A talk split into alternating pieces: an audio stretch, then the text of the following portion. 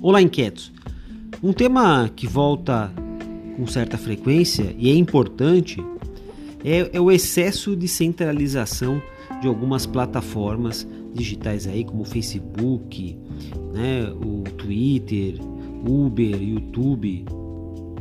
E a gente, de certa forma, se preocupa com isso, porque as plataformas, elas, de certa maneira, ela é centralizada, mas o controle do que é colocado ali não, né, descentralizado, se a gente comparar com o passado. Então, a promessa é a seguinte: vocês podem colocar fotografia, podem é, trocar é, informações, podem botar áudio, né, vídeo, é, anúncio, podem fazer aqui, né, o controle de vocês.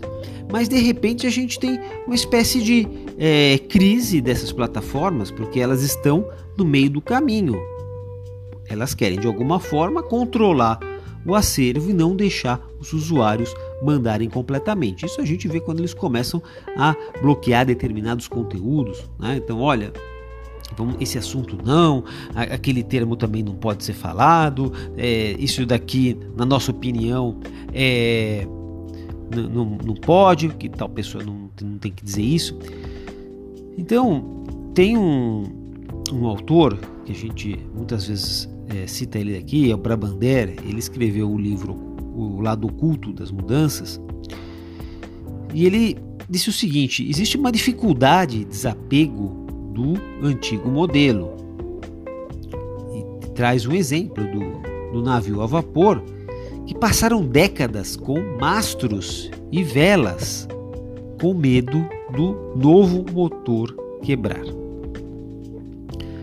Pois é, a grande é, crise que a gente tem, principalmente nas organizações, é, que uma crise que a gente vive hoje está na forma como será feito o controle de qualidade, né?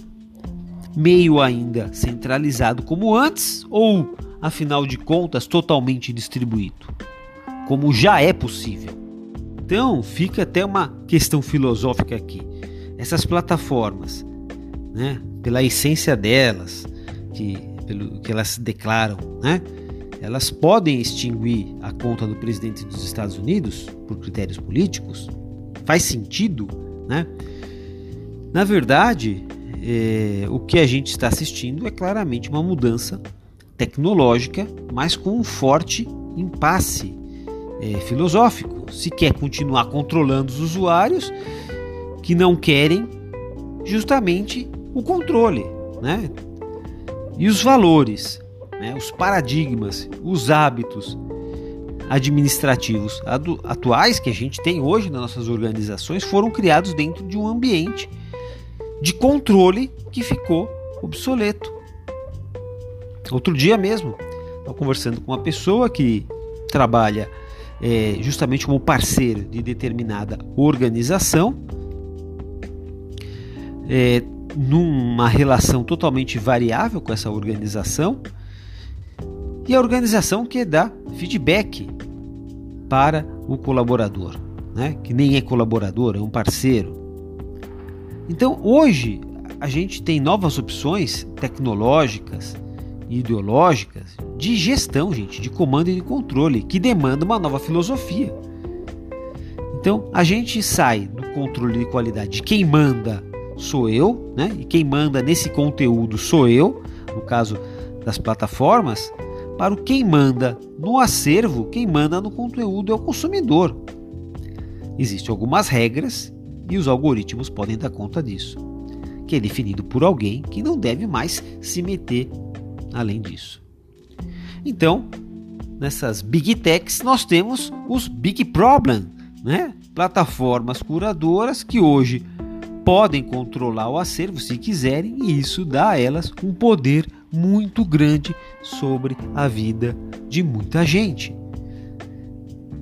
Quando elas, né, apesar de venderem uma ideia é, de liberdade, acabam pa passam né, a se meter aonde não deveriam, criando é, chamada futura por uma mudança de modelo você tem hoje uma demanda cada vez mais né, latente, desejada por um, modelo de, de plataforma que, mesmo que queiram, não será possível alterar ou se meter no conteúdo que está no acervo. Né?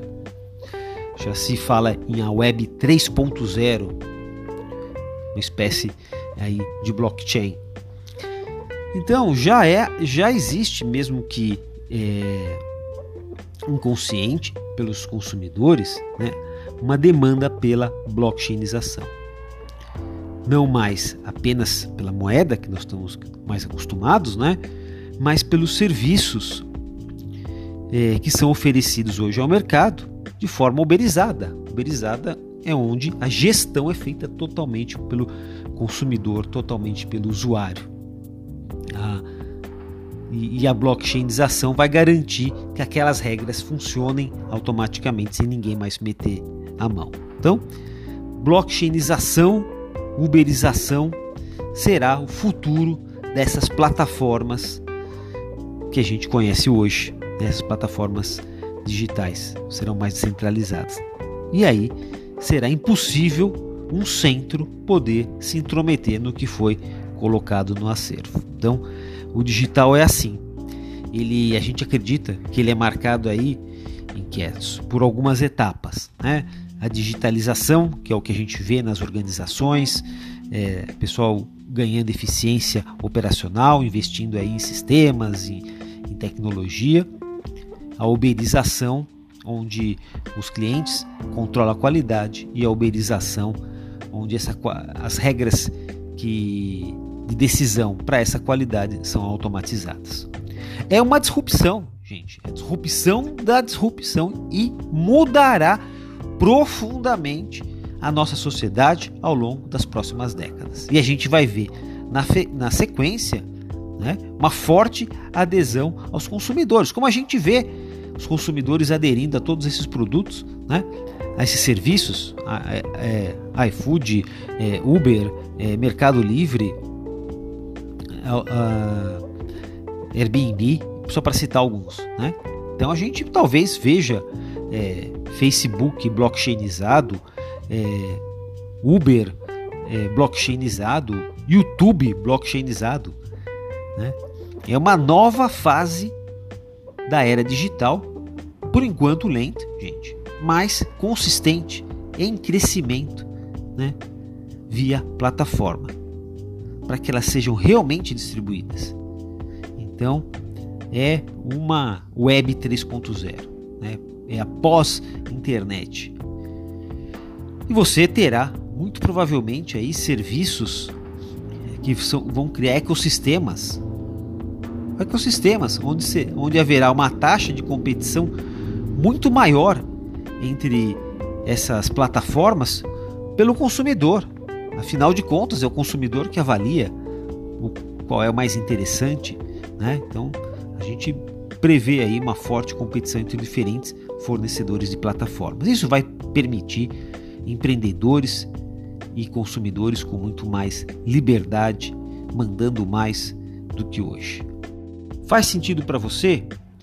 Te convido para que você conheça nossos, as nossas imersões, nossos serviços no Laboratório dos Inquietos. Visite o nosso site, veja o que os clientes estão falando, os alunos, os nossos clientes corporativos. Tem bastante conteúdo lá.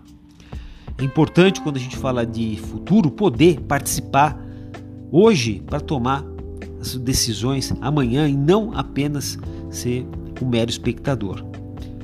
Já existem projetos de blockchain para serviços. E o futuro analisa duas coisas, o futurismo analisa duas coisas: o que se quer e o que já é possível fazer, faltando apenas né, maturação para que as duas partes se encontrem. E você, o que, que você diz? Um forte abraço e a gente vai se falando.